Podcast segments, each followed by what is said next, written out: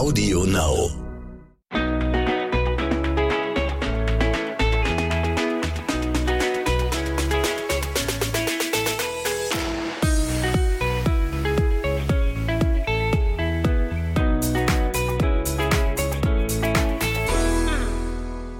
Herzlich willkommen zu einer neuen Folge von Zwischen Windeln und Social Media. Hello. Heute ähm, werden wir euch so ein bisschen erzählen, warum wir weg waren. Wir haben ja eine relativ lange Pause gehabt, hier gerade mit unserem Podcast leider. Mm, ja, ging darum, dass Marco leider nicht bei uns war. Marco war nämlich eine lange Zeit im Krankenhaus. Ja, und das Ganze werden wir euch heute so ein bisschen berichten, was denn da überhaupt passiert ist. Da kamen super viele Rückfragen, was Marco hat, wie es Marco aktuell geht und was überhaupt passiert ist. Genau, wir werden das heute alles ein bisschen aufklären, was ich genau habe. Ja. ja. Fangen wir erstmal, sagen wir von, von ganz Anfang an. Das Ganze ging nämlich los am Ostersonntag. Schön am Wochenende, am Feiertag, wo man zu einem normalen Arzt sowieso nicht gehen kann. Ja, da fing das irgendwie an, dass Marco immer zu mir kam und sagte, mal, findest du auch, ich habe einen dicken Bauch gekriegt oder sowas? Also so, so halt, also offensichtlich nicht, vor wegen ich bin dick geworden, sondern dass der Bauch irgendwie so aufgedunsen wirkt und so aufgebläht ist. Und das hatte Marco schon ein paar Tage vorher auch gehabt. Und das wurde halt immer mehr. So, und dann dachte ich mir, ja, doch, irgendwie, irgendwie passt das nicht so zu Marco, der sonst immer voll den durchtrainierten Bauch hat und auf einmal ploppt da so wie so ein richtig aufgeblähter Bauch was raus, wie schwanger. Marco sah aus wie schwanger.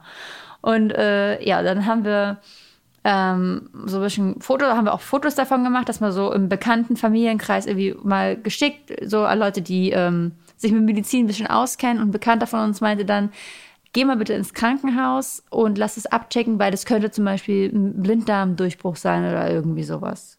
War halt seine Vermutung oder seine Idee, ne? Auf jeden Fall meinte er, das sieht nicht gut aus, nicht normal, geh mal bitte ins Krankenhaus. Dazu muss ich erstmal sagen, dass Jenny zu mir gesagt hat, ach, Blähbauch habe ich auch ganz oft. Ja, das sieht auch so aus. Ja, ich habe auch mal einen aufgeblähten Ja, aber mein Bauch war so aufgebläht, dass der Bauchnabel schon in Richtung rausging. Ja, so sah ich Ende der Schwangerschaft aus. Ich bin auch die Treppen hoch und runter gelaufen, weil ich dachte einfach, das wäre wirklich ein Blähbauch, Blähbauch, dass da irgendwas äh, festsitzt.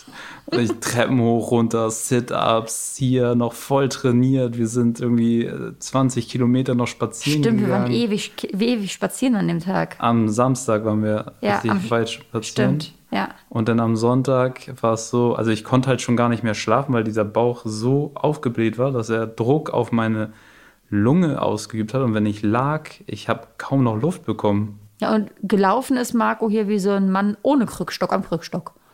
Also wirklich so richtig gebeugt schon teilweise, wo ich so dachte, ah, das sieht nicht ganz gesund aus. Also er hat bestimmt irgendwas nicht Normales. Ja, dann. Und dann war das halt, genau, wann war das? Dann bist du gegen 17 Uhr. Ja. Marco war erst aus Gründen, die wir gleich nochmal erläutern wollen, äh, nicht so begeistert ins Krankenhaus zu fahren und hat sich dann aber irgendwann doch überlegt, ja gut, gehe ich jetzt ins Krankenhaus oder warte ich bis nächste Woche? Und dann meinte ich so, nee, warte mal nicht bis nächste Woche, weil wenn du doch irgendwas haben solltest, dann äh, bis du dann beim Hausarzt bist und dann wieder zu einem Facharzt weitergeschickt wirst, dann sind da Ewigkeiten zwischen wieder. Willst du nicht doch lieber fahren? So, und er meinte erst, nee, eigentlich gar keinen Bock. Und klar, zur aktuellen Situation mit Corona, wir haben das ja gerade bei der Schwangerschaft schon durchgehabt, wie streng alles im Krankenhaus ist, ähm, hat man ja auch nicht unbedingt Bock, einfach nur mit aufgeblähten Bauch ein bisschen äh, ins Krankenhaus zu fahren und zu sagen, hey, sorry, ja, mir schön, geht's da nicht so gut. Schön in die Keimhöhle fahren. Ja. Und dann aber irgendwann, daran, daran hat man auch gemerkt, dass es Marco wirklich nicht gut ging. Er guckt mich an und sagt, du, ich glaube, ich fahre doch kurz ins Krankenhaus. Und ich dachte mir, ja gut, äh, mach das mal. Das war gegen 17 Uhr, glaube ich. Und dann ähm, ist Mama, meinte Marco so, ja, ja, ich fahre dann eben los. Und ich habe dann mich hier schon in die Küche gestellt und schon mal Essen gekocht, weil ich dachte, Marco kommt dann gleich wieder. Mhm. Ja, ich bin dann ins Krankenhaus gefahren, habe mein Auto abgestellt und ja, hab dann bin auch relativ schnell drangekommen eigentlich, also so eine Stunde habe ich gewartet. Das ist ja für ein Krankenhaus, ist das okay? Das ist der Vorteil an diesen Corona-Situationen, glaube ich, dass die ganzen Leute, die nur einen Schnupfen haben und am Wochenende mal schnell zum Krankenhaus fahren, nicht zum Krankenhaus fahren jetzt aktuell, sondern dass wirklich nur Notfälle kommen. Ja, und das war halt tatsächlich so dann äh, saß ich da halt die Stunde und dann wurde ich reingeholt. Dann haben sie ähm, das erste, was sie gemacht haben, war Bauch abtasten. Und ähm, erstmal auch natürlich gucken, Blutdruck und ähm, Puls und ob da alles okay ist. Und dann haben sie einen Ultraschall von dem Bauch gemacht. Und ja, haben festgestellt, Wasser im Bauch. Haben mich mit dieser Diagnose, diese erste Diagnose, dann ähm, erstmal alleine auf dem Zimmer gelassen. Und was macht Marco dann? Und gesagt, äh, sie haben Wasser im Bauch. Ähm, alles weitere wird jetzt in Angriff genommen. Sie können damit rechnen, dass sie erstmal hier ins Krankenhaus, im Krankenhaus bleiben. Äh, sie werden auf jeden Fall aufgenommen. Bis wir ein Zimmer für sie haben, müssen sie jetzt hier liegen. Und ich lag dann da alleine auf in so einem Zimmer. Und hast Dr. Google erstmal gefragt, was du haben könntest? Und habe dann erstmal gegoogelt, was, was das sein könnte, weil Wasser im Bauch war das Erste, was mir in den Kopf kommt, so lebensgefährlich, so halt, ne? Ja. Was ja auch wirklich stimmt. Also wenn man Wasser im Bauch hat, also im Bauchraum, dann ist schon wirklich was im Argen. Also mhm. da ist irgendwas ganz Schlimmes. Es kann Krebs sein, alles. Also äh, was das erste, was auch Google rausgeschmissen hat, war einer von zehn Fällen Krebs. Deswegen. So und fast, also so im Endeffekt schon fast tot so. Und äh, ich habe die krasseste, also wirklich die krasseste Panikattacke bekommen mit Schweißanfällen, ja. mit Zittern im Krankenhaus, mit ich kaum noch Luft gekriegt, so, konnte gar nicht mehr richtig reden, weil ich hatte so Angst bekommen in dem Moment, dass ich äh, jetzt nicht nach Hause komme ähm, zu Jenny und äh, dann kamen mir Gedanken in den Kopf, was ist, wenn es jetzt wirklich so was krass Schlimmes ist und was mache ich denn da jetzt und so und ähm, ja, wie, wie kann ich jetzt im Endeffekt auch Frau und Kind so, also wie kann ich die beiden absichern, schützen so und äh, wie es mit mir weiter? Und ich sitze währenddessen zu Hause und warte mit dem Essen auf Marco. Also ich wusste da ja noch gar nichts von.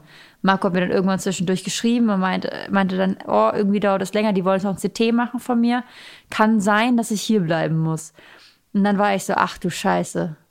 Okay, und dann war, dann ist meine beste Freundin vorbeigekommen und wir haben hier halt zusammen gewartet, ähm, weil ja, ich hier so auf, wie auf heißen Kohlen saß, weil ich ja nicht wusste, was Marco hat. Ich wusste nicht mehr als er. Hab dann probiert am Telefon, als Marco mich angerufen hat, ihn nur zu beruhigen und meinte, hey, warte erst mal ab. Wir wissen beide, Google ist dein schlimmster Feind eigentlich, wenn man irgendwie nach Krankheiten sucht. Da kommt nie was Gescheites bei rum. Ähm, und dann, ja, war das halt irgendwie letztendlich so, dass Marco dann meinte, er muss im Krankenhaus bleiben. Dann ist meine beste Freundin nochmal losgefahren und hat Marco erstmal ein paar Sachen gepackt und ich dachte so, ja, komm, packe ich mal oh, drei, vier T-Shirts ein und so, alles, was er so für drei, vier Tage braucht, plus Handy-Akku und so weiter und so fort, das wird schon lang. Mhm. Und dann hat sie das erstmal nachts ins Krankenhaus gefahren, damit er da überhaupt was hat. So, das war der Anfang von dem ganzen großen Spektakel.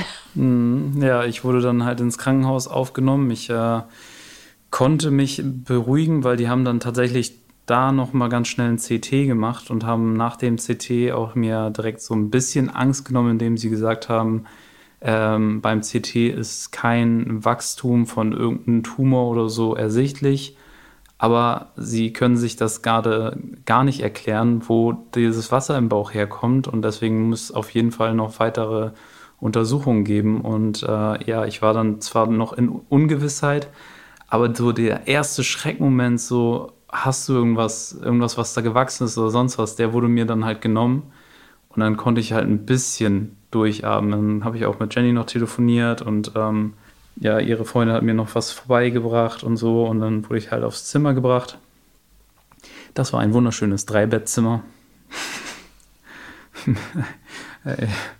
also absolut äh, grauenvoll. Ähm, wenn man innere Medizin äh, auf so eine Station kommt, drei Bettzimmer, es sind halt Leute wirklich in der inneren Medizin, die alt sind und teilweise auch wirklich einfach nicht mehr lange haben so und ich sitze dann da oder liege da auf meinem Bett und äh, es war tatsächlich jede Nacht so, dass gefühlt die Leute da um mich herum fast gestorben sind. Also oh. Also halt, ne, so immer äh, keine Ahnung, übergeben äh, mitten in der Nacht und oder Hustanfall mit übergeben, so mhm. und äh, also war echt krass.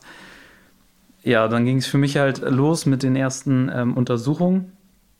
Also das wurde CT gemacht, da wurde nichts gefunden. Dann haben sie ähm, nochmal intensiver das Blutbild angeguckt, haben verschiedene äh, Blutkulturen nochmal irgendwie abgenommen, haben auch dann nochmal ein Ultraschall gemacht. Ähm, diesmal war eine Spezialistin vor Ort, beziehungsweise es waren genau sechs Ärzte, die um mich herum standen und geguckt haben, was hat der gute Mann in seinem Bauch, dass da so viel Wasser ist? Mit 33 Jahren. Ja, das hat die halt komplett verwirrt. So, ne? ich, ähm, das war halt deren Aussage immer. Sie sind jung, sportlich, sie trinken keinen Alkohol, sie rauchen nicht. Hm.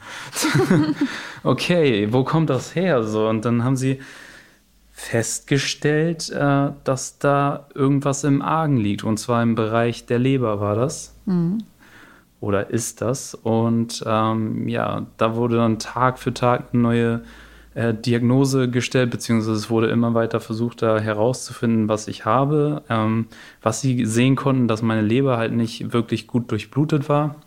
Ja. Und dann haben sie halt noch Knochenmarkbiopsie gemacht bei mir. Das haben sie dann eingeschickt. Das äh, hieß dann auch, das dauert lange, bis diese ähm, Ergebnisse, Ergebnisse wieder zurückkommen. Ja, und für mich war es halt krass, weil ich war dann schon tatsächlich eine Woche in diesem Albertin-Krankenhaus hier in Hamburg und Wobei die sich echt gut gekümmert haben. Die haben ne? sich krass gut gekümmert, die haben sich auch richtig viel Mühe gegeben. Wie gesagt, sechs Ärzte um mich herum, alle immer bei mir gewesen, immer hier geguckt und wie können wir ihm helfen, was können wir machen. Und es war halt, man hat sich echt so gefühlt, so dass äh, die Leute wirklich interessiert, was man hat und dass man ähm, da auch gut durchkommt irgendwie. Und auch, das ist auch das erste Mal, sage ich mal, wenn wir jetzt mal so damit dem ganzen Thema mal das aufräumen, das erste Mal seit drei Jahren, dass sich überhaupt jemand dem Ganzen mal annimmt und äh, was Ernsthaftes dahinter vermutet. Weil ja. Marco hat diese Beschwerden nicht erst seit diesem einen Wochenende gehabt. Ist dieses aufgeblähte Bauchding, das kam jetzt auf einmal so dazu. Aber letztendlich kämpfst du mit Beschwerden seit zwar Ende 2017. Ende 2017 hatte ich das, hatte das angefangen. Da hatte ich das erste Problem tatsächlich. Ähm, es waren Symptome wie bei so einem Herzinfarkt. Also ich hatte das Gefühl, dass irgendwie mein Oberkörper äh, nicht so richtig durchblutet wurde. Ich habe Jenny nur gesagt, irgendwie kribbelt mein linker Arm und ich äh, spüre meinen Herzschlag so ganz komisch. Gefühlt äh, stolpert mein Herz so in der Brust rum und was ist das so? Ja. Und ähm, bin mit Jenny dann da das erste Mal Ende 2017 ins Krankenhaus gefahren. Da waren wir gerade ein halbes Jahr zusammen ungefähr, ne? Auf dem Weg dahin habe ich dann noch so einen Kreislaufkollaps bekommen. Schön, das weiß ich auch. Da habe ich Marco irgendwie ins Krankenhaus ge halb getragen, sage ich mal. Ja, und äh, gestützt. Vor ja. Ort war es dann so, ähm, die haben Blut abgenommen, sie haben Blutdruck getestet, Puls und haben mir Wasser äh, gegeben, also intravenös. Ja, sie haben genau einfach so eine Elektrolyte-Lösung, genau, genau. eine Kochsalzlösung. So, haben sie so in gegeben, der ne? Vermutung, dass ich wahrscheinlich irgendwie Kreislauf habe und zu wenig äh, getrunken habe oder so. Ja, das war das erste Mal. Das ja. Dann haben sie wieder nach Hause geschickt. Dann wurde ich nach Hause geschickt und hatte dann einen Tag später wieder so einen Anfall. Und, und waren wir ähm, wieder im Krankenhaus. Und dann war das nämlich richtig lust, lustig, haha. Nein, wir kamen da rein und dann heißt es, dann gucken Sie Marco an. Ach, Herr Wick, was sind Sie, was wollen Sie denn schon wieder hier? Was haben Sie denn heute für Beschwerden? So richtig, die haben ihn behandelt, als wäre er so ein Hypochonder gewesen, der nichts Besseres zu tun hätte in seinem Leben, als täglich ins Krankenhaus zu wandern oder den Rettungswagen zu rufen, weil ihm auf einmal langweilig ist, weil wie gesagt, ähm, klar, die kennen Marco nicht persönlich und so, ne? Aber es wurde halt nie mehr gemacht, als das Blutbild zu testen, sag ich mal. Und dann äh, wurde wieder nach Hause geschickt mit, Ihnen geht's gut, vielleicht sollten Sie mal Ihre Psyche untersuchen lassen, gehen Sie halt zum Psychiater oder Sie haben Stress, Sie haben Stress. Es wird immer auf Stress geschoben, was ich halt sehr krass fand. So und irgendwann kann ich mir auch vorstellen, auch an Markus Stelle, dann denkt man das ja. Dann denkt man ja auch wirklich, es ist Stress. Ne? Wenn dir alle Ärzte immer das sagen. Oder wir waren dann ein halbes Jahr später, oder wir, Marco war dann noch mal bei einer Internistin. Und da wurde dann herausgefunden, dass Marco eine vergrößerte Milz hat, was wohl auch ein Indiz ist für das Ganze, was er jetzt hat. Aber die Ärztin vor Ort sagte einfach nur, ach, Sie sind ein großer Mann, das kann schon mal vorkommen. Das war halt das Lustige, dass ich so viele abstruse und viele Symptome hatte, dass die Ärzte einfach gesagt haben, Stress. Ja. Und mit der Zeit wurden die Symptome halt ähm, immer krasser. Aber ich habe einfach gelernt irgendwie, das in meinem Kopf umzuschalten auf Stress und du hast jetzt Oberbauchschmerzen, weil Stress und zack, habe ich diese Oberbauchschmerzen auch gestrichen aus meinem Kopf. Na, obwohl. So, und äh, also so ging es mit all den ganzen Symptomen, die ich hatte. Ich habe äh, immer auf Stress geschoben dann selber, bin sogar zu einer Therapeutin gegangen, mhm. habe mich da beraten lassen, habe Gespräche gehabt und ähm, habe mir dann natürlich auch ein bisschen Angst nehmen lassen. Man muss dazu sagen, natürlich kam Angst dazu und diese Angst hat die Symptome verschlimmert. Ja. Es war trotzdem aber so, dass äh, ich diese Symptome hatte. So, und es wurde halt auf Stress geschoben. Und deswegen habe ich dann massiv dran gearbeitet, keinen Stress mehr zu haben. Ich habe meditiert, ich habe Yoga gemacht, ich habe viel Sport weiterhin gemacht. Ja, trotzdem hatte ich immer weiterhin Probleme. Bis hin, dass du nicht mehr richtig Achterbahn fahren konntest in LA. Ja. Nee, in, in Kalifornien war das. Ja, also es waren halt, es war halt so komplett abstrus. Also dann hat man das trotzdem weiter für sich immer auf Stress geschoben. So irgendwie zwischendurch immer mal wieder Kreislauf gehabt und dann, oh, fuck, schon wieder Stress und oh, Mist und. Und ich war dann halt ja auch immer so, oh, schade, wir können das schon wieder nicht machen, weil Marco ging schon wieder mal nicht gut wegen Stress.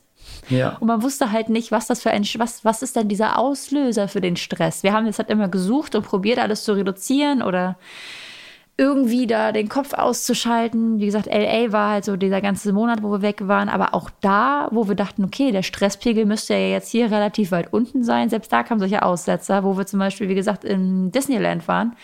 Und auf einmal geht es Marco nach einer Achterbahn so rapide schlecht. Und Marco und ich fahren normalerweise super gerne Achterbahn und machen alles. Und da ging es ihm richtig dreckig und ich dachte so, wow, okay, irgendwas läuft hier nicht ganz richtig mit ihm. Aber auch da war der Kopf wieder bei Stress und irgendwas kann ich wohl nicht mehr ab. Schade, ja gut. Ja. Dann läuft das mal so weiter jetzt, wie immer, weil man kennt es ja irgendwie schon so, oder? Ne? Man gewöhnt sich ja daran, dass man immer. Ja, man gewöhnt sich dran. Hat. Also, wenn es in dem Moment das Symptom da ist, ähm, ja, es ist scheiße, aber man nimmt es irgendwie hin und ähm, man versucht es dann unter Stress zu verbuchen und macht einfach weiter. So. Und das war das große Problem. Und jetzt kommen wir wieder zurück ins Albertin-Krankenhaus. Die haben nämlich die ganze Vorarbeit jetzt geleistet, haben viel diagnostiziert, viel herausgefunden, wie zum Beispiel, dass meine Leber halt ähm, total super, super schlecht durchblutet war. Mhm. Und haben mich dann mit diesen ganzen Diagnosen, die sie da äh, gestellt haben, weiter ins UKE geschickt, weil das UKE eine Spezialklinik ist, auch zum Thema Lebertransplantation. So, und mit diesem Gedanken bin ich dann ins UKE gekommen und ähm, Hast mich erstmal angerufen, hast gesagt, ich werde jetzt verlegt ins nächste Krankenhaus. Ich werde verlegt. So, also es war auf dem Freitag dann, es wurde dann gesagt, so, Herr Wick, Sie werden heute verlegt. Und ich so, wow, okay. Und dann wurde mir halt noch gesagt, ja, das ist auch eine Spezialklinik für Thema Transplantation, Lebertransplantation. Ähm, stellen Sie sich mal darauf ein.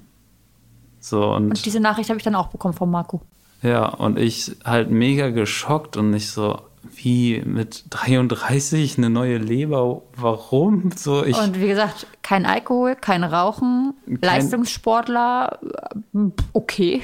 Keine schlechte Ernährung, also ich habe nee. immer gut mich ernährt. Klar habe ich mal äh, auch gerne mal Zucker gegessen Natürlich, oder so. Aber, aber das ist ja nicht ausschlaggebend für auf einmal, sie brauchen eine neue Leber von heute auf morgen. Genau, und äh, ja, dann ging es für mich ins UKE und dort wurde dann weiter diagnostiziert, beziehungsweise das Erste, was passierte, war, ich habe äh, meine Sachen, also ich habe die ganze Zeit auch im Krankenhaus drauf geachtet, Marco, bleib mobil, lass dich nicht hängen, leg dich niemals hin und bleib liegen so.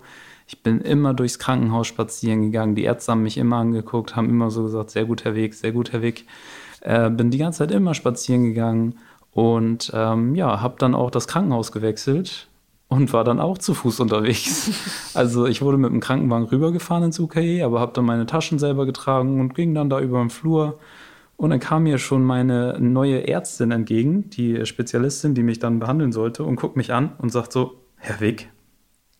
Ich so, ja, guten Tag. Sie sehen jetzt aber nicht aus wie jemand, der Leberversagen hat. Und äh, war, okay. war komplett irgendwie, die haben mit einem ganz anderen Fall gerechnet, mit jemandem, der im Rollstuhl oder im Bett da reingeschoben wird und äh, kurz vor Ende ist. Und sie guckt mich an und sagt so, also sie sehen anders aus als ihre Werte im Blut und alles. Äh, das ja. irgendwie sonst mutmaßen lassen. Ne? Ja, absolut. Und äh, das war für mich so, ich habe erstmal gelacht und habe ihr dann auch erklärt, dass es mir eigentlich gut geht. So, ich bin sehr positiv auch gewesen die ganze Zeit über im Kopf. Ja. Habe die ganze Zeit gesagt, Marco, das wird. So, lass dich nicht hängen, lass dich nicht hängen, beweg dich weiter. Ähm, und habe das auch die ganze Zeit sehr gut hingekriegt. Und dann wurde ich im UKE halt weiter untersucht. Ja, aber im UKE bist du ja erstmal in Quarantäne gekommen. Genau. Das war erst, ja erstmal kam, genau, erstmal wurde ich dann in Quarantäne gesteckt, so, also in so ein Zimmer und ich dachte, oh, voll entspannt, hier ein Fernseher, dazwischen so eine Schleuse und äh, ist ja ein super Ausblick hier aus dem Fenster und so. Und irgendwann kamen die dann wieder und meinen so, ach, Herr Wick, Sie sind leider zu früh schon auf diese Station hier gekommen. Sie müssen erstmal doch wieder runter in die Ambulanz, weil es war Freitag und ich sollte dann für den Fall, dass nachts irgendwas ist, äh, unten sein, da wo die Notaufnahme ist, damit schnell sich ein Arzt kümmern kann und oben auf der Station halt dann nicht so schnell ein Arzt gewesen wäre. Wurde ich runtergebracht. Ich habe meine Sachen aber unten gelassen, weil ich dachte, äh, ich komme wieder ganz oben normal gelassen. hoch. Ja, genau, habe die Sachen oben gelassen. Dachte, ich komme auch wieder hoch aufs Zimmer. Ich wurde erstmal nur mitgenommen. Es wurde nur gesagt, dass ich mich nochmal anmelden muss. Ich so, alles klar komme auf so ein Zimmer ohne Fenster, ein Bett drin, irgendwelche Schränke mit äh, Spritzen und was weiß ich und sitze dann da alleine. Mein Handy war fast leer. Der Akku war auf 10%. Ähm, ich hatte kein Ladegerät.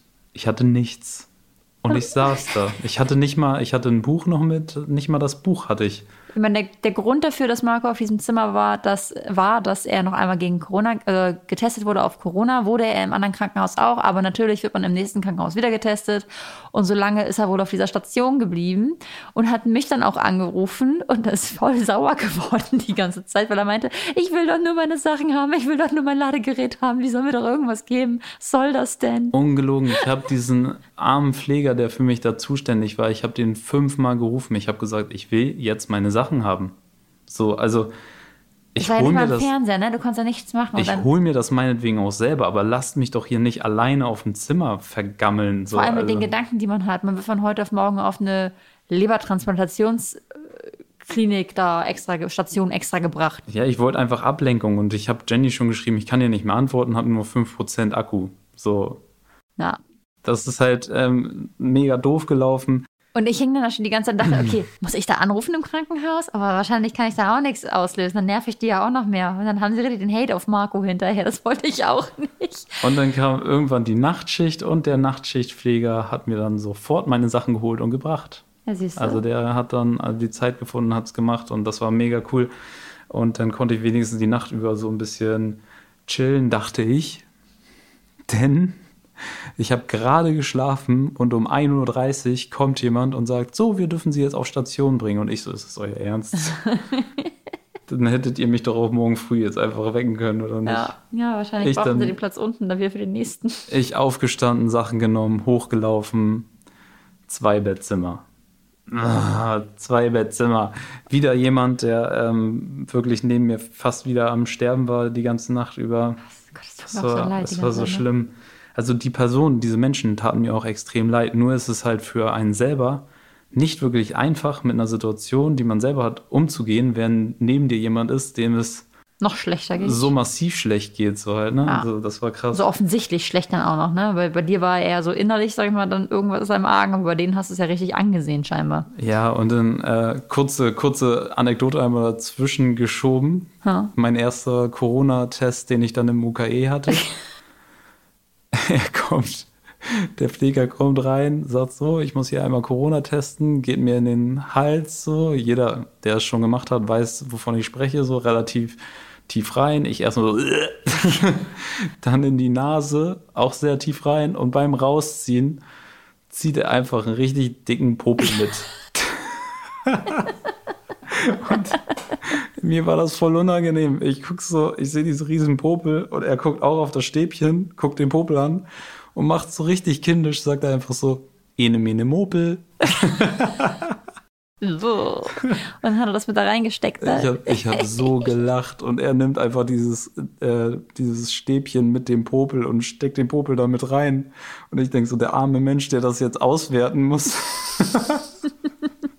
oh, dieses ene mene Mopel habe ich richtig gekillt. Ich habe so gelacht. Oh Mann, ey. Ja, naja, auf jeden Fall äh, ging es dann im UKE weiter nach dieser kurzen Quarantäne, die ich hatte. Und ja, ähm, dann wurde ich ja untersucht und in der Zeit war Jenny ja schon eine ganze Woche alleine zu alleine Hause, zu Hause mit gerade geschlüpften Baby, sagen wir mal oh. so. Also er ist jetzt gerade drei Monate alt geworden. Ja. Und, ähm, da ist er gerade zwei, knapp zwei Monate alt gewesen, wo das losging. Ja. Ein paar Tage nachdem er zwei Monate alt war, ist Marco ins Krankenhaus gekommen.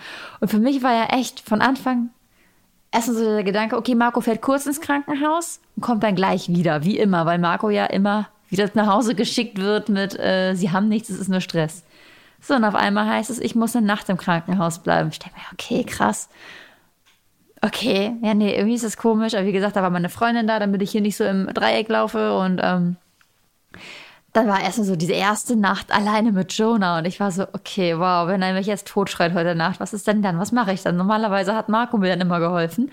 Und auf einmal sitze ich hier, ne, und stelle dann fest, du bist dann wirklich auf dich allein gestellt. Wir hatten wahnsinnig viele Freunde oder auch aus der Familie, die dann immer die nächsten Tage auch immer gefragt haben, ob ich was brauche, ob ähm, sie irgendwo mit mir hinfahren sollen. Also da hatte ich wirklich immer jegliche Unterstützung, die man sich wünschen kann. Aber trotzdem ist man ja den meisten, die meiste Zeit am Tag alleine zu Hause und stellt erstmal fest, okay, okay, wow, das ist jetzt nicht, dass Marco jetzt wieder nach Hause kommt, dann war ja schon fast eine Woche rum irgendwie und ich sitze immer noch. Ist das jetzt Normalzustand? Ich dachte immer so, okay, Props an alle alleinerziehenden Mütter oder auch Väter, die das immer jeden Tag so durchmachen, aber ich glaube, es ist noch eine schwerere Situation, wenn du hier mit von heute auf morgen mit Baby alleine sitzt und zeitgleich deinen Mann im Krankenhaus hast mit irgendeiner komischen, unbestimmten Diagnose und keiner weiß, was er hat, weil es so besonders ist. Ähm, und man ist so komplett im Ungewissen. Ich habe dann die ganze Zeit aber auch probiert. Da haben auch viele gesagt, sie wissen nicht, wie ich das gemacht habe, weil ich ähm, probiert habe, mir das nicht anmerken zu lassen. Also ich saß hier jetzt nicht zu Hause und habe ähm, geweint und gesagt, oh Gott, oh Gott, oh Gott, Marco geht so schlecht, ich weiß nicht, was ich tun soll. Ich habe irgendwie probiert, es hört sich so hart an, ne? aber das so weit von mir wegzuschieben, wie es geht. Ich habe zwar viel mit Marco immer telefoniert und war immer mit Marco da irgendwie am Telefonieren, aber vom Gedanken her, dass es Marco jetzt schlecht geht zu Hause äh, im Krankenhaus und da alleine ist. Ich habe probiert, mich von diesem Gedanken zu distanzieren, damit ich mich nicht mit irgendeiner schlechten Laune auf Jonah übertrage. Damit der das nicht so mitkriegt, dass es mir, dass es irgendwie so komisch ist. Was man dazu sagen muss, ich war ja, wie gesagt, zu dem Zeitpunkt auch selber noch sehr positiv und ja. hab, ähm, wir haben viel telefoniert und ich habe zu Jenny auch von Anfang an gesagt, das wird. Das wird und egal was ist, wir bleiben positiv. Du hilfst mir viel mehr, wenn du mit mir ähm, gut am Telefon sprichst mit ja. einer positiven Laune, als wenn du wie alle anderen so besorgt oh redest. Das so, bringt, das also ist so jetzt und sowas. Ne? Genau, also ähm, deswegen, das, das habe ich von Anfang an gesagt und das hat Jenny auch echt so gemacht. Also wir haben ja. dann viel, teilweise auch gar nicht über, über das Thema da gesprochen, sondern haben einfach nur gequatscht über Jonah oder dann über alles Mögliche, alles Mögliche ne? Ja. Genau, weil ich halt, das war das eine. Klar, natürlich habe ich den Gedanken immer gehabt, was ist mit Marco und sowas, aber wie Marco gesagt hat, das bringt dieses Negativsein die ganze Zeit, bringt einem, hilft einem zunächst, es macht die Situation nicht besser. Und ähm, wir sind ja mit dem Gedanken eigentlich dabei gewesen, Marco geht ins Krankenhaus und da wird ihm geholfen und dann geht es ihm auch wieder besser. Und wieso sollte ich dann da jetzt die ganze Zeit hängen und sagen, oh nein, das wird nicht mehr und ich werde für ewig hier immer alleine bleiben, weil das führt zu nichts, das bringt mich halt ähm, in, eine, in, eine schlechte, in so einen schlechten Mut, sage ich mal. Dann hänge ich hier und Marco hilft es auch nicht und Jonah hilft es auch nicht. Also letztendlich ist gar keinem geholfen und deswegen bin ich bei diesem Positiven einfach geblieben. Trotzdem war es halt echt, man steht so krass auf Unterstrom, wenn du dann ja, den Kleinen auch von morgens bis abends hast, den dir keiner abnimmt.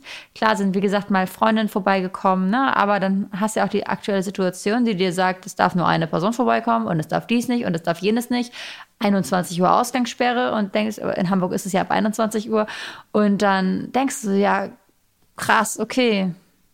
Anders wären vielleicht mal vielleicht zwei, drei Freunde vorbeigekommen. Dann hätte sich einer mit dem er unterhalten, der nächste hätte das Baby genommen und ne, und so war man halt trotzdem echt immer krass äh, alleine angewiesen auf das Ganze. Ich hatte das auch, das eine Mal war eine Freundin hier Und auf einmal sagt sie, Scheiße, 21 Uhr ist Ausgangssperre.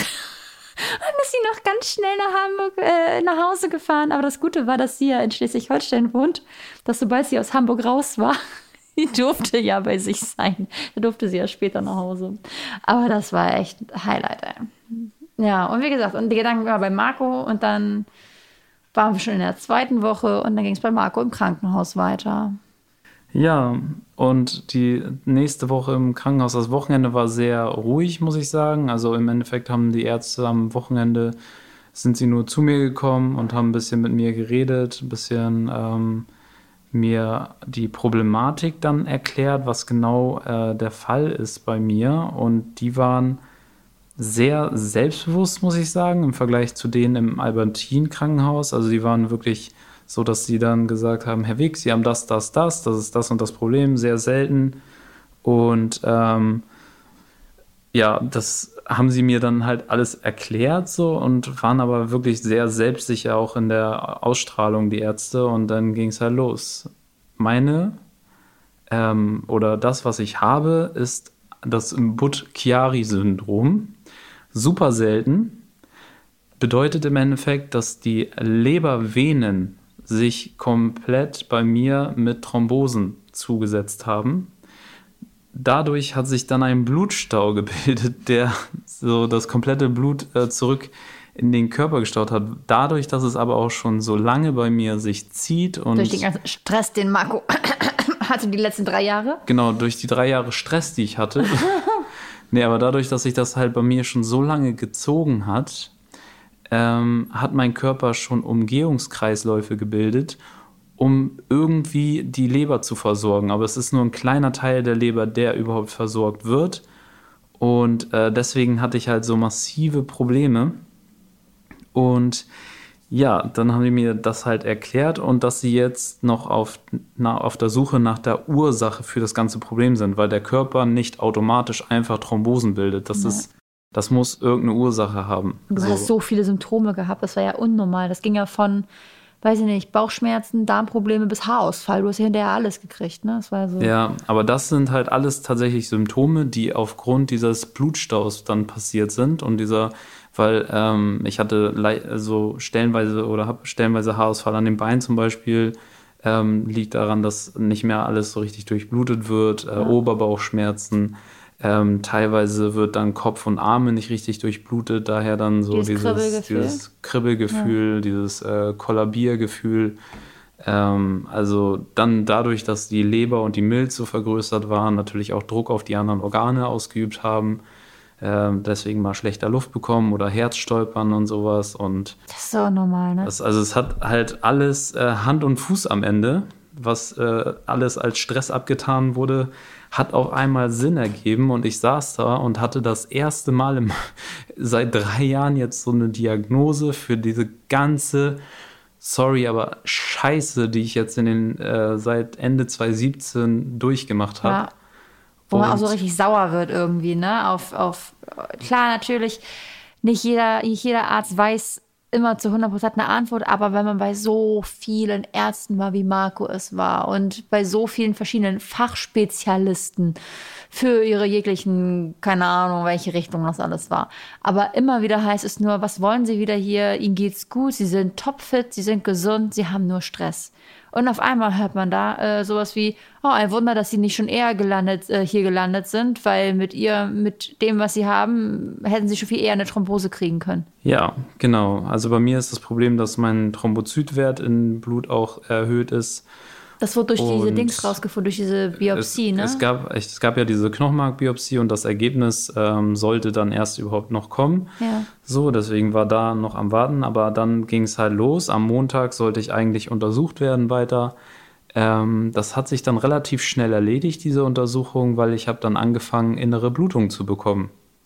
In der Nacht von Sonntag auf Montag habe ich auf einmal innere Blutung bekommen. Ich hatte ähm, ja, dann wurde ich auf einmal zum Notfall, von einem subakuten Fall zum absoluten Notfall und dann wurde da, wurde ich ganz schnell äh, operiert. Da wurde dann äh, gesehen, dass in meinem Magen sich zwei Wunden gebildet haben und ähm, ich musste ja auch Blutverdünner nehmen wegen der Thrombose und so und deswegen habe ich massiv geblutet und auch Blut verloren. Das musste dann äh, geklammert werden, abgesaugt werden, alles. Ähm, ja, dann haben sie gesagt, am nächsten Tag direkt, wir müssen ein Röhrchen in die Leber ziehen. Genau, man kennt Dieses, das so, manche kennen das, also es heißt irgendwie Tipps, heißt das, glaube ich, da, ne? In der Leber heißt es Tipps. Am Herzen ist es ein Stand. Genau, also man kennt es vom genau. Herzen als Stand. Ähm, es ist in der Leber äh, Tipps, nennt sich das. Es ist ein Röhrchen, was in die Leber gesetzt wird, um den Blutfluss wieder äh, zu ähm, ja, erreichen. Und wie gesagt, dieser Blutrückstau, der hat dafür gesorgt, dass halt die anderen Organe so krass unter Druck waren, dass das nur eine Frage der Zeit war, dass ähm, irgendwo irgendwelche Adern platzen. Und das ist halt bei mir direkt im Magen dann passiert. Kann man wieder sagen, Glück im Unglück, dass du im Krankenhaus warst direkt, ja, ne? Absolut. Also mir wurde da direkt geholfen und ich habe mich sehr ähm, gut gefühlt, weil die Ärzte auch so gut waren da. Und ja. ähm, die hat sich mega gut gekümmert, war die ganze Zeit bei mir und äh, hat mir gut zugeredet. Ähm, haben sie keine Angst, der Weg, wir schaffen das und so. Und äh, aber dabei zu realisieren, dass man fast äh, drauf geht, ähm, war schon ein krasses Gefühl. Also ich äh, hatte sehr große Angst, muss ich sagen. Ähm, das, das, Schöne, Schöne an dem Ganzen ist, dass Marco mir das nicht erzählt hat, was da alles passiert ist im Krankenhaus. Das habe ich erst im Nachgang erfahren. Das hast du mir nicht erzählt. Ja, zum, zum Teil halt, halt ne, dass ich. Ähm, Diese Tipps-OP wusste ich, dass die kommt. Aber du hast und das mir mit dem Bauch habe ich dir auch erzählt, dass ich geblutet habe und dass, dass du geblutet geklappt. hast, genau. Aber erst im Nachgang habe ich ja erfahren, was dann überhaupt da gemacht wurde, alles. Das war so, okay, krass. Ja. Wow.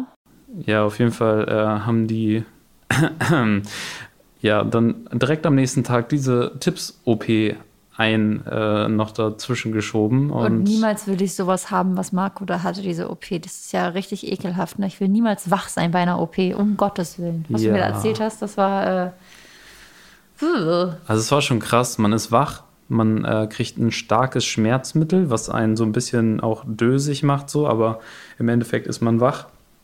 Man liegt unter so einer, in so einem, Rönt, in so einem Röntgengerät. Das ähm, macht die ganze Zeit ein Bild vom äh, vom Bauchraum, so damit sie die Leber halt sehen. Und dann geht's los. Sie gehen durch eine, die Halsvene rein, äh, stechen durch bis runter zur Leber, durchstechen die Leber einmal, ziehen dann das Röhrchen rein. Dieses Röhrchen wird dann über so kleine Ballons aufgepustet. Diese Ballons werden dann geplatzt und dann wird das Ganze wieder rausgezogen und dieses Röhrchen bleibt dann so, wie es ist, an Ort und Stelle hat sich bei mir alles ein bisschen problematischer dargestellt. Die haben nicht sofort immer den Weg gefunden mit dieser Nadel. Das heißt, die haben mehrmals angesetzt zu stechen. Und das er hat gesagt, hast du gemerkt, ne? Ja, die haben mir gesagt vorher, es kann unangenehmes Druckgefühl äh, entstehen. Ich hatte Schmerzen. Also es war nicht nur ein Druck, ich hatte richtige Schmerzen und ähm, ja, dann wurde ich halt immer wieder, habe ich in der Ladung mehr Schmerzmittel bekommen, weil ich da lag und einfach nur noch gestöhnt habe, so. Äh. Und ähm, für mich war das der Horror. Also es war so krass, ich kann es gar nicht beschreiben wie, wie eklig sich das angefühlt hat. Ähm, Im Endeffekt hat dann alles geklappt. Ich lag da auch, ich habe zu viel Schmerzmittel auch bekommen. Also ich war völlig neben der Spur nach dem Eingriff, weil das bei mir sich auch äh, fast drei Stunden hingezogen hat. Und du meintest hat. zu mir, das dauert ein bis zwei Stunden. Und dann dachte ich mir so, gegen, dann wusste ich, um halb vier oder so ging es los. Und um halb sieben dachte ich so, naja, okay, so langsam müsste er durch sein. Er ist ja wach bei der OP. Dann war sieben, acht. Und irgendwann gegen halb neun habe ich dann gedacht, okay, das ist schon sehr lange her, warum kommt da nichts? Und hat dann Marco einfach mal angerufen, weil er bei WhatsApp auch gar nicht mehr online war. Und dann geht er noch an, ich rufe dich gleich zurück. Und dann legt er wieder auf und ich dachte aber wenigstens, okay, er hat diese OP überstanden. Das war für mich ja nur ganz wichtig zu wissen, weil ich halt gar nichts wusste. Ne? Das war so, what? Weiß man eigentlich. Oh. Jonah macht Geräusche hier im Jonah Hintergrund. Jonah schläft hier neben uns in der Wiege und atmet immer ganz lustig zwischendurch. Ja, träumt dann gerade wahrscheinlich. Ja, und äh, gibt es einen Grund dafür, warum man wach sein muss bei dieser OP? Weißt du das? Ja, ich musste mit agieren. Also er hat zum Beispiel gesagt, jetzt einmal tief einatmen und Luft anhalten. Ah, okay. Ausatmen. Damit so, das Röhrchen richtig gesetzt werden kann. Ja, auch das, die haben zwischendurch dann Fotos gemacht und dann musstest du äh, zwischendurch halt einatmen, dann Luft ein, anhalten, dann wurde irgendwie ein Bild auch gemacht und dann mm, okay, wieder okay. weiteratmen.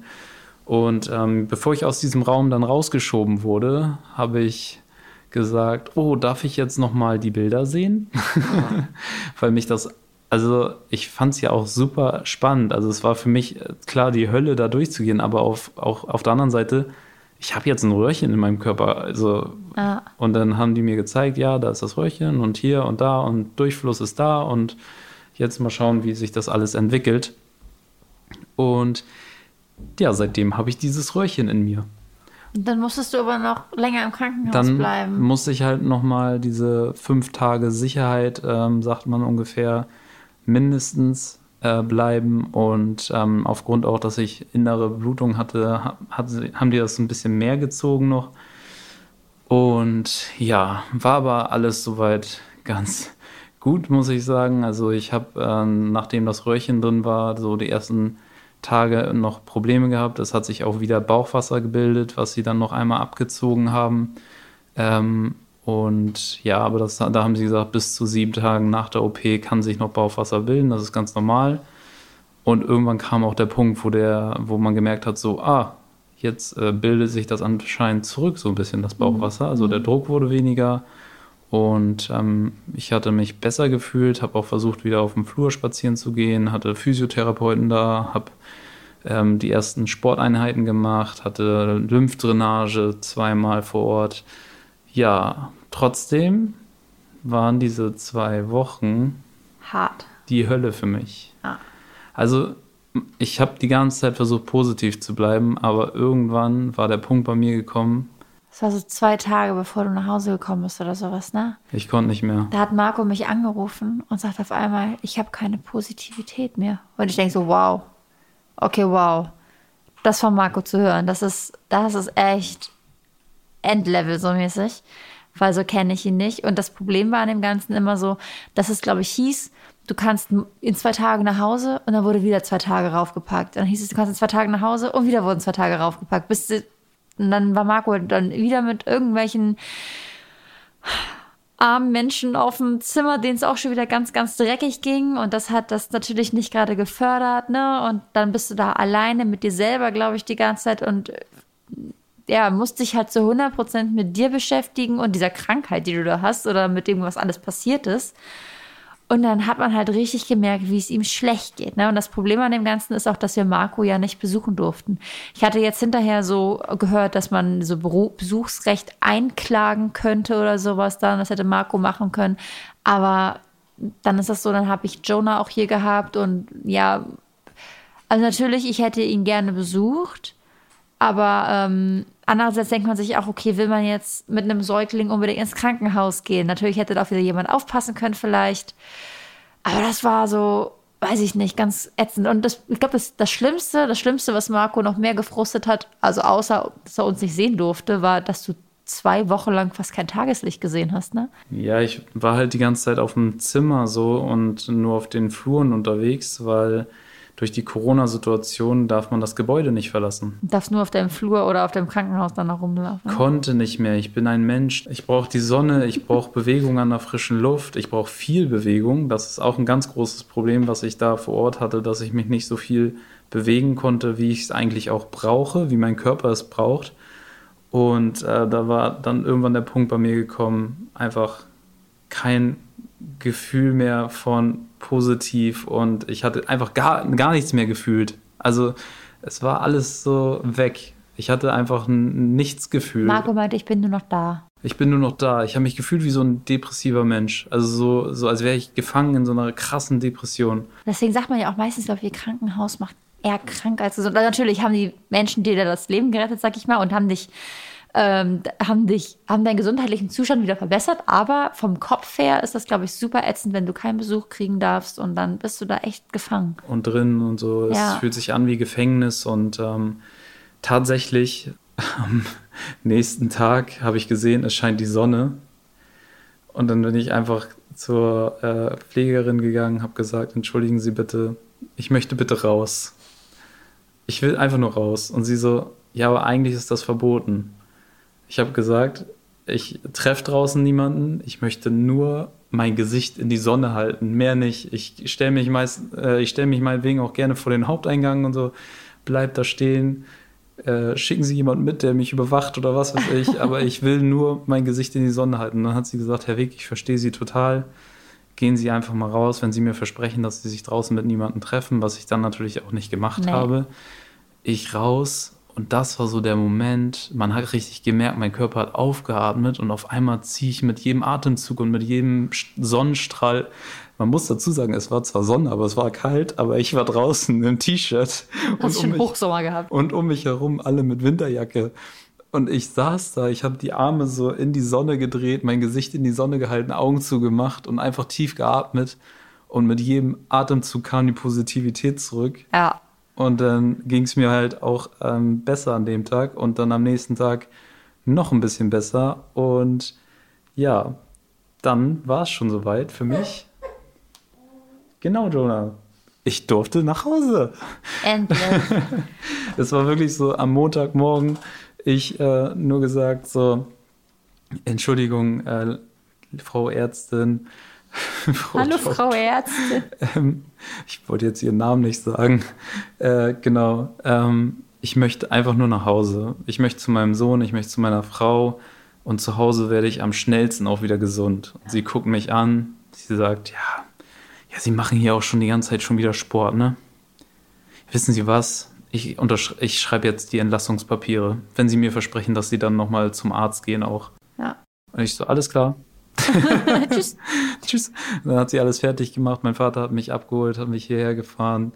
Und äh, das war einfach Traum, nach Hause zu kommen. Ja. Die erste Nacht zu Hause war auch. Hast richtig gut geschlafen. Ne? Ich habe so gut geschlafen es war einfach der Traum. Und tatsächlich, äh, seitdem täglich geht es mir besser. Also es wird äh, seitdem täglich gefühlt besser, auch mit dem Sport. Ich äh, kann jetzt du wieder. ja am Anfang noch massiv Wasser an den Beinen, ne? Das ja, war ja genau. auch ganz krass. Also ich hatte richtige Wassereinlagerung und durch Sport und äh, Lymphdrainage und so und durch ähm, meinen Osteopathen ähm, ist tatsächlich auch dieses Wasser in den Beinen auch zurückgegangen. Ja und auch sehr schnell tatsächlich. Also es sammelt sich immer noch ein bisschen was, aber ich ähm, bewege mich viel über den Tag hinweg und es ist nicht mehr so schlimm. Also es ist nur ganz wenig. Und deswegen es ist es einfach ähm, schön, wieder zu Hause zu sein äh, mit meiner Familie. Und einmal, um es jetzt aufzulösen, was ist die Ursache überhaupt für das Ganze? Was hat diese Thrombosen ausgelöst? Ich habe eine Blutbildungsstörung, die genetisch ist. Es wird nichts mit Jonah zu tun haben oder es hat auch nichts mit meiner Familie zu tun. es ist, nicht Gen, vererbbar, ne? ist nicht vererbbar. Es ist, es ist eine Genmutation, die nur ich habe. Also noch andere Menschen auf der Welt, aber in unserer Familie. Du bist special. und diese Genmutation sorgt dafür, dass ich zu viel Blut bilde. Und da sind auch zu viele. Und deswegen bist du zu viele rote Blutkörperchen war das, ne? Ja, und das sorgt dann für Thrombosen. Ja, super ätzend. Also an sich super ätzend, aber. Aber es ist behandelbar. Genau. Und ähm, das Thema Lebertransplantation ist leider noch nicht ganz vom Tisch. Mhm. Meine Leber muss sich jetzt regenerieren und ich muss fit werden. Und ich tue gerade alles dafür. Ich mache Sport, ich bewege mich viel. Ernährst dich wir ernähren im Großen und Ganzen gesund. Wir ernähren uns gesund, viel Gemüse. Und, ähm, musst du jetzt noch Medikamente nehmen gerade? Ja, das, Blutverdünner musst du dir spritzen im Moment? Ja, aber so damit kann ich leben, solange ja. ich zu Hause bin und ich weiß auch, Definitiv. alles wird gut und ich bin auch sehr positiv. Ich weiß, es wird alles gut. Und um jetzt auch mal zum Ende hin wieder auch in diese Positivität reinzugehen und ähm, mal dieses ganze Thema Krankheit jetzt einfach mal abzuhaken, weil ich auch gar nicht mehr darüber reden möchte eigentlich. Also einfach, es zieht sich ja, wenn man überlegt, es ist ein Fuck-Thema, was es seit drei Jahren durch unser Leben zieht. Und ich habe jetzt diese Diagnose, ich habe die Ursache, ich weiß, wie ich sie behandeln kann, ich weiß, was ich für mich jetzt am besten tun kann. Und deswegen, um das Ganze jetzt einfach mal abzuschließen, natürlich halten wir euch auf dem Laufenden so, was geht ab bei mir, auch gesundheitlich. Aber ich sage jetzt schon mal, es wird nur bergauf gehen. Ja. Ich bin sehr positiv. Und deswegen schließen wir das Thema jetzt nochmal mit Thema Jonah.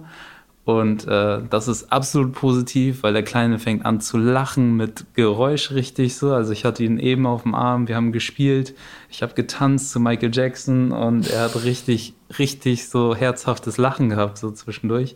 Der kleine Süßkeks. Und er dreht sich jetzt schon fast selber, also mit so einer kleinen Hilfe, die, wenn man, Jenny hat so ihm die, den kleinen den Finger, Finger gereicht. den Finger gereicht, so ein bisschen mitgezogen und dann hat er sich umgedreht. Er war schon so stark gefrustet, so beim, weil sein Drehen immer nicht geklappt hat, hat ja. er sich schon beschwert und irgendwann lag er dann auf dem Bauch und hat sich super mega gefreut, hat so rumgeguckt, so, oh, ich bin auf dem Bauch, juhu. Und seitdem versucht er es halt auch äh, selber immer wieder, wenn er auf dem Rücken liegt, sich genau. zu drehen, sich zu drehen und ähm, er macht so krasse Fortschritte. Und, er ist ja äh, drei Monate alt, ne? Ja, Ui. absolut. Klar hat er noch seine Schreiphasen, Schreiattacken, oh, ja. die auch doll sind, aber das ist halt auch normal und. Gehört dazu und es wird auch besser. Es wird besser. Irgendwann. Ob man damit auch immer zu 100% klarkommt, ist was anderes. vor allem, vor allem aber nochmal so dieser größte Trugschluss, dass die Leute zu uns gesagt haben, ach, warte, die ersten drei Monate, dann wird es besser, das Schreien wird weg sein, der wird wie ausgewechselt sein. Und wir so, alles klar, alles klar, er wird jetzt drei Monate. Marco ist auch schon zurück, bevor er drei Monate alt wird. Wir sitzen hier so am 27. und er hat den, am, am dritten Monatstag so und er hat den heftigsten Schreianfall. Und wir so, okay, Geben wir ihm noch einen Tag bis zum ET, der 28. Nächster Tag, wieder der krasseste Schreianfall. Wir so, was äh, passiert dir gerade? Das war so lustig. Ich rufe meinen Cousin an. Ich sag so, Martin, du meintest doch, mit drei Monaten ist Jonah auf einmal Und er hat drei Kinder. Wie, wie ausgewechselt. Er hat drei Kinder. Er sagt so, ja, ja, mit drei Monaten, alles vorbei. Dann ist er so auf einmal richtig gut drauf. Und ich so, Du Lügner. Du Lügner. Du hast uns ganz schön verarscht. Aber wie gesagt, diese Schreiphasen, das ist halt wirklich, ähm, es ist mega anstrengend, weil man sich auch in dem Moment natürlich sorgt. Aber es ist im Endeffekt, äh, ja, nur ein ganz kleiner Teil, Teil am Tag, Natürlich. den er wirklich schreit. Und ansonsten ist er momentan so viel wach. Er will die Welt sehen, er will mit uns äh, Zeit verbringen. Man merkt halt, dass er Unterhaltung braucht. Möchte immer dabei sein. Und bitte nicht nur sitzen. Sein. Bitte, bitte genau. ne? hüpfen, fliegen durch die Gegend. Ja.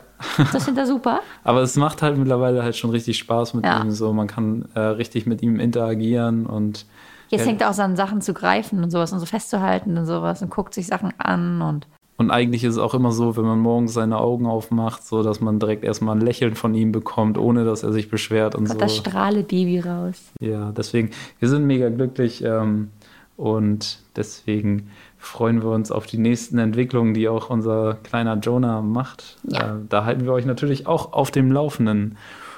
Und ja, vielen Dank fürs Zuhören. Jetzt haben wir hoffentlich all eure Fragen beantworten können, weil wie gesagt, es kamen so viele Fragen, nur die konnten wir halt erstmal nicht beantworten die ganze Zeit. Und zwischendurch, wo Marco im Krankenhaus war, wollten wir auch noch nicht drauf eingehen, mit, mit so einem Halbwissen, was wir selber nur hatten, wo man gar nicht weiß, was es jetzt genau ist und dann immer nur spekulativ irgendwas zu sagen, war uns halt, ja, auch nicht das Richtige und wollten erstmal, dass Marco sich auf seine Gesundheit konzentriert und dann ähm, das Ganze auch ein bisschen weglassen von der Öffentlichkeit, bis wir halt wirklich eine Diagnose haben und wissen, was da Phase ist. Genau. Sie. Diagnose ist da, Ursache ist da. Marco geht's und wieder besser. Mir geht's besser und äh, ihr habt jetzt gemerkt, das ist ein langer Podcast, deswegen auch keine Möglichkeit, äh, das in Kurzfassung in der Story oder in einem TikTok-Video zu machen. Deswegen ja. äh, Thema Podcast, weil es sehr umfangreich ist, wirklich. Ähm, ja, wie gesagt, danke fürs Zuhören und schön, dass ihr dabei wart und wir hoffen, ihr schaltet nächstes Mal wieder ein, wenn es heißt Jenny und Marco zwischen, zwischen Windeln und, und Social Media. Media.